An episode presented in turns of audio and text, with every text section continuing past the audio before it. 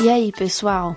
Vocês lembram do meu último monólogo que eu falei sobre qualidades e conquistas? Então, eu tava assim no auge do meu período fértil. E agora, neste exato momento que estou gravando, eu tô no meio do período menstrual. Acabei de sair de uma TPM brava, inclusive. E por isso vou aproveitar para falar de um assunto completamente oposto ao monólogo passado, que é o quê? Que são os nossos fracassos. Uhul! Para começar essa discussão, novamente, eu não tenho roteiro, eu não tenho conclusão nenhuma, eu só quero abrir espaço para pensamentos aqui. Então eu vou contar para vocês como foi a minha experiência mergulhando.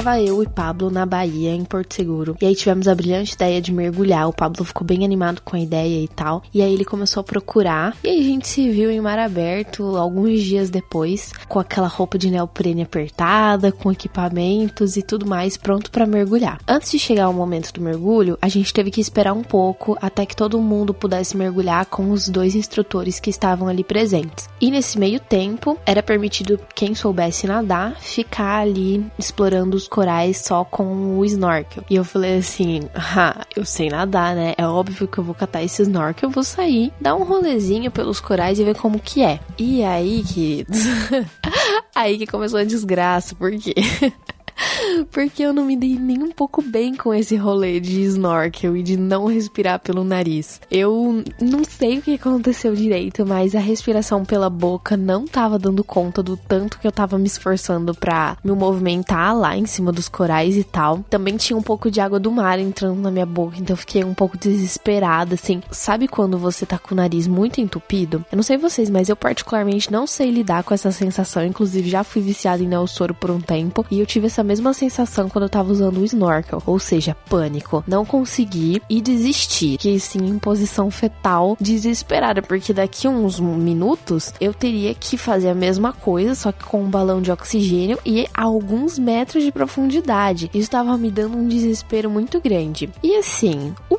Pablo, vamos dizer que ele não foi a pessoa mais compreensível do mundo nesse momento comigo, porque o bichinho ele arrasou com o snorkel, ele ficou assim a uma hora e meia de espera, nadando pelos corais e etc. E ele viu coisas muito bonitas enquanto eu tava sofrendo em cima do barco. E ele acabou me zoando um pouco no final, me chamando de medrosa, o que foi um ponto para piorar esse meu desespero e essa minha ansiedade. Então, tava eu lá, toda medrosa em cima do barco, tremendo de medo. Normalmente, quando eu sinto medo, eu tremo. E eu tava assim, tremendo, que nem vara verde. Aí chegou o meu momento de mergulhar, botamos as roupas lá, balão de oxigênio, pá. O balão é muito mais fácil de respirar do que o snorkel. Pulei no mar, gelado, tava tremendo de frio, tremendo de medo. E enquanto eu fazia as respirações de treinamento, eu falava pro instrutor: Eu tô nervosa, eu tô nervosa. E não sei, foi muito complicado, assim. Foi uma das experiências mais difíceis que eu tive que superar um medo muito grande, porque eu não ia desistir, sabe? Eu tinha pagado caro por isso, não tinha como eu simplesmente voltar para casa, porque a gente tava a 40 minutos de barco da, da costa, sabe? Eu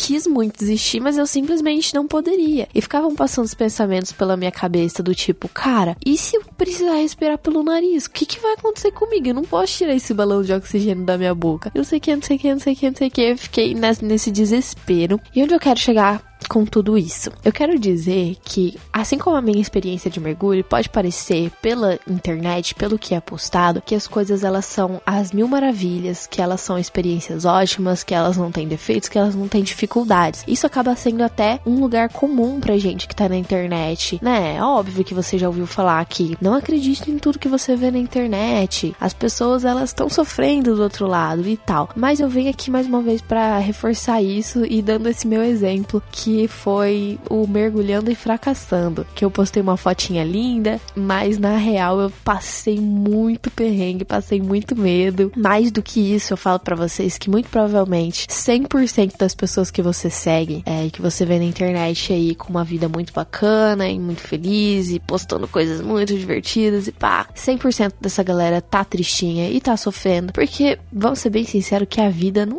tá, né, muito fácil. Olha o Brasilzão como é que tá. Nosso presidente não é lá a pessoa mais legal do mundo. Capitalismo, né? Não preciso falar mais nada.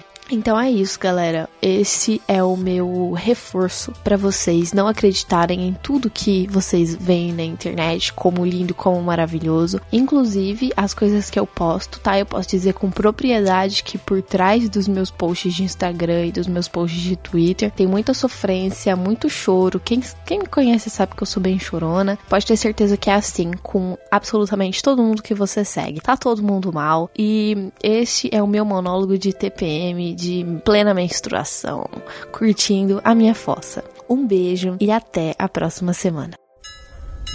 Uma produção Toró de 10.